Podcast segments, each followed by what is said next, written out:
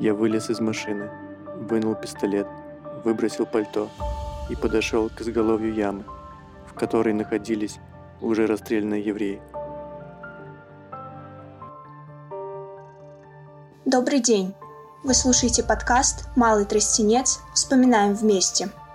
Его создали студенты из Беларуси, Австрии и Германии. Мы расскажем о судьбах людей из разных стран, которые были убиты в Малом Тростенце. Это один из крупнейших лагерей смерти на оккупированной территории СССР, где было убито по разным оценкам от 60 до свыше 200 тысяч человек – но мы до сих пор мало знаем о жертвах и преступниках Малого Тростенца. Этому посвящен наш подкаст –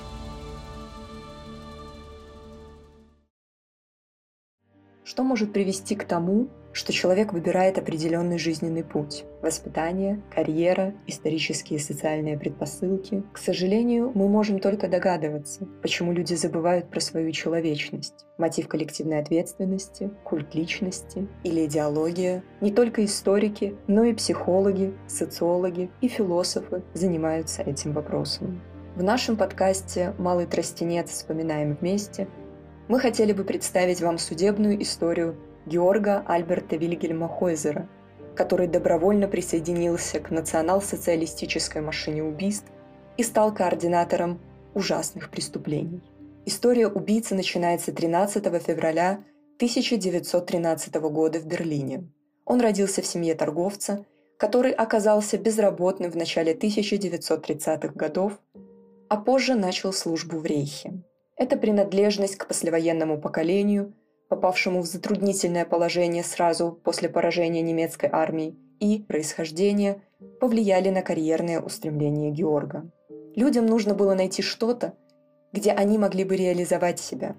Эту возможность давала принадлежность к национал-социалистической партии, общая пассивность, милитаризация политической культуры и идеологизация, начавшаяся во второй половине послевоенного периода – характеризовали окружение будущего гауптштумфюрера СС. В 1936 году он начал свою юридическую подготовительную службу и учился на курсах ВВС. В 1938 году поступил на службу в криминальную полицию. Помимо обычного обучения, Койзер также был ознакомлен с работой СД и СС. Кроме того, закончил полицейское обучение в 1941 году как лучший выпускник и был произведен в офицерский корпус как унтерштурмфюрер СС. Уже после войны он заявлял, что вступил в СС только в начале войны. Ему тогда было 26 лет. В сентябре 1941 года Койзер находился в Риге, а в ноябре был переведен в Минск. В начале 1942 года он возглавил подразделение гестапо которому было поручено истребление еврейского населения и борьба с партизанами. Немецкая служба безопасности располагалась в здании университета города Минска, в одном из немногих уцелевших крупных зданий города. Берлинскому инспектору уголовного розыска, вероятно, не составило труда сориентироваться в своей новой роли. Коллега по работе Эрих Эрлингер охарактеризовал Хойзера после войны так. Он был действительно закаленным, по-настоящему опытным специалистом, в сферу ответственности Хойзера входило, например, принятие решения о том, кого из заключенных следует казнить. В некоторых случаях он убивал людей сам. Кроме того, он координировал депортацию еврейского населения по железной дороге и часто участвовал в массовых казнях в качестве старшего офицера. В конце сентября 1943 года по его приказу были заживо кремированы подозреваемые в нападении на генерального комиссара Кубы возле Малого Тростенца. В расстрелах должны были участвовать все сотрудники немецкой службы безопасности. Только в 1942 году Койзер лично убил не менее 60 евреев за один день. Когда его спросили, верна ли цифра в тысячу евреев на партию, он ответил. Да, это верная цифра. Я не знаю, сколько евреев я расстрелял. Я стрелял. Там были женщины, дети. Нет, это только время акций в гетто его удовлетворительное сообщение другому члену комиссариата. Итак, теперь в уведомлении о принудительном исполнении мы достигли 70 тысяч расстрелянных евреев. Это участие в эксцессах насилия сыграло важную роль в специфической среде нацистского бюро и непосредственных преступников. Каждый лидер знал, где находится место казни. Оно создавало единство, объединяло сообщество, так что не было невиновных, и все несли солидарную ответственность. Этот кодекс чести и постоянное присутствие насилия делали его рутиной и притупили чувства преступников. В соответствии с письменным приказом Гиммлера 1941 года нацистское руководство специально заботилось о совместном времяпровождении сослуживцев с напитками, едой и музыкой с целью предупреждения психологического вреда им. В Минске было много подобных мероприятий, например, кинопоказы, лекции, концерты, футбольные матчи и вечера товарищества в домах и других местах проживания. Я всегда пил свое пиво. Тогда же в Минске Хойзер познакомился со своей будущей женой.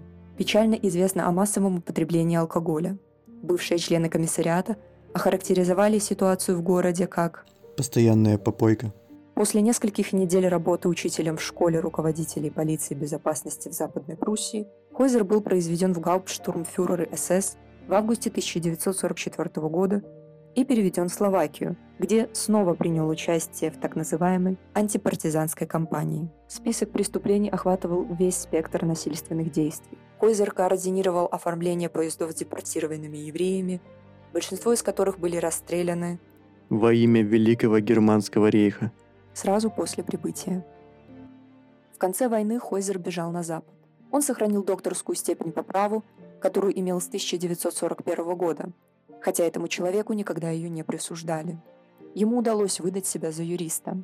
В Рейнланде, Западной Германии, Хойзер проработал служащим до 1954 года, пока весной на основании статьи 131 Основного закона не был принят на должность главного инспектора уголовного розыска на государственную службу.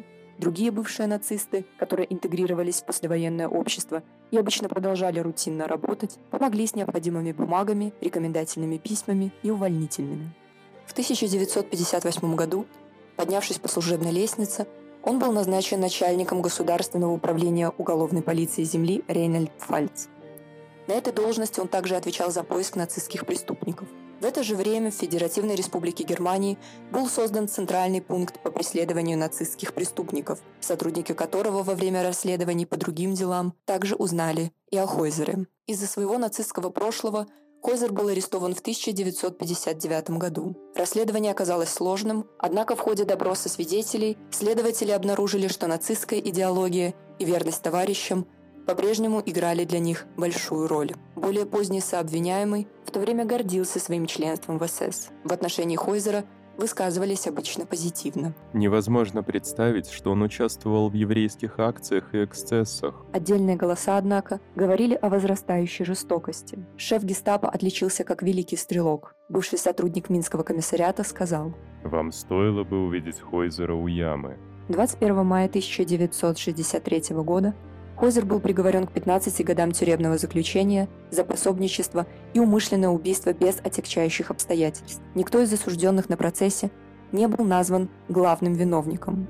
Это были только Гитлер и его ближайшее окружение. Хойзеру также приписывали настоящее раскаяние. Он был единственным осужденным, признавшим приговор, свидетельство того, что, по его мнению, он благополучно отделался. Отныне он добивался досрочного освобождения из тюрьмы. Администрация тюрьмы поддержала его запрос. Это не был преступник в обычном понимании. Благодаря новой поправке к закону, Хойзер был освобожден в конце 1969 года. Попытки осудить его за преступления в Словакии в 1979-1980-х годах не увенчались успехом из-за неудачного расследования. Он спокойно жил со своей женой в Комблинце. Их брак был бездетным. Хойзер избежал возобновления процесса из-за его смерти 30 января 1989 года. На этом история массового убийцы из заканчивается. Мы не можем судить, являлся ли Хойзер обычным исполнителем или был ярым последователем. Можно предположить, что национал-социалистический режим и возможности для продвижения в то время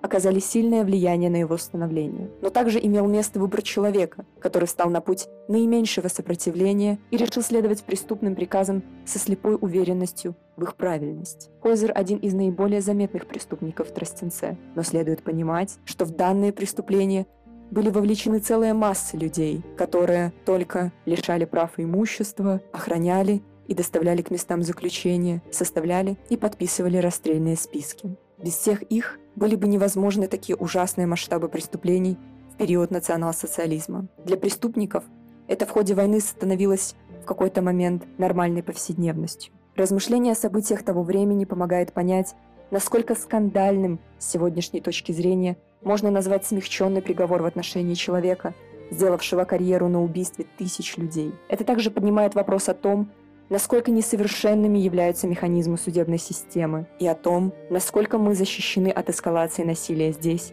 и сейчас. История Тростенца и других мест уничтожения – это не только процесс возвращения жертвам их имен и биографий, но изучение истории людей, так или иначе вовлеченных в процесс уничтожения. Это попытки разобраться, что сделало возможным данное преступление для предотвращения таких карьер, как у Хойзера в настоящем и будущем.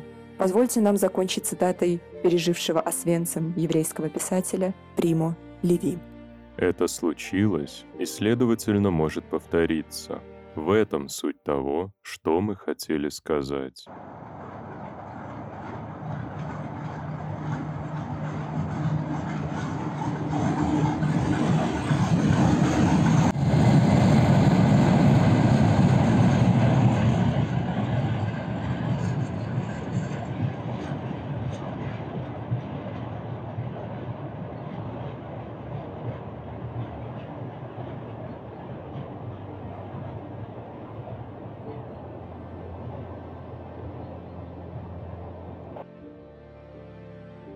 Спасибо, что прослушали подкаст. Над эпизодом работали Бондарь Яна и Ильянкова Дарья. Подписывайтесь на наш подкаст и делитесь с друзьями. Новый выпуск выйдет уже в следующий четверг.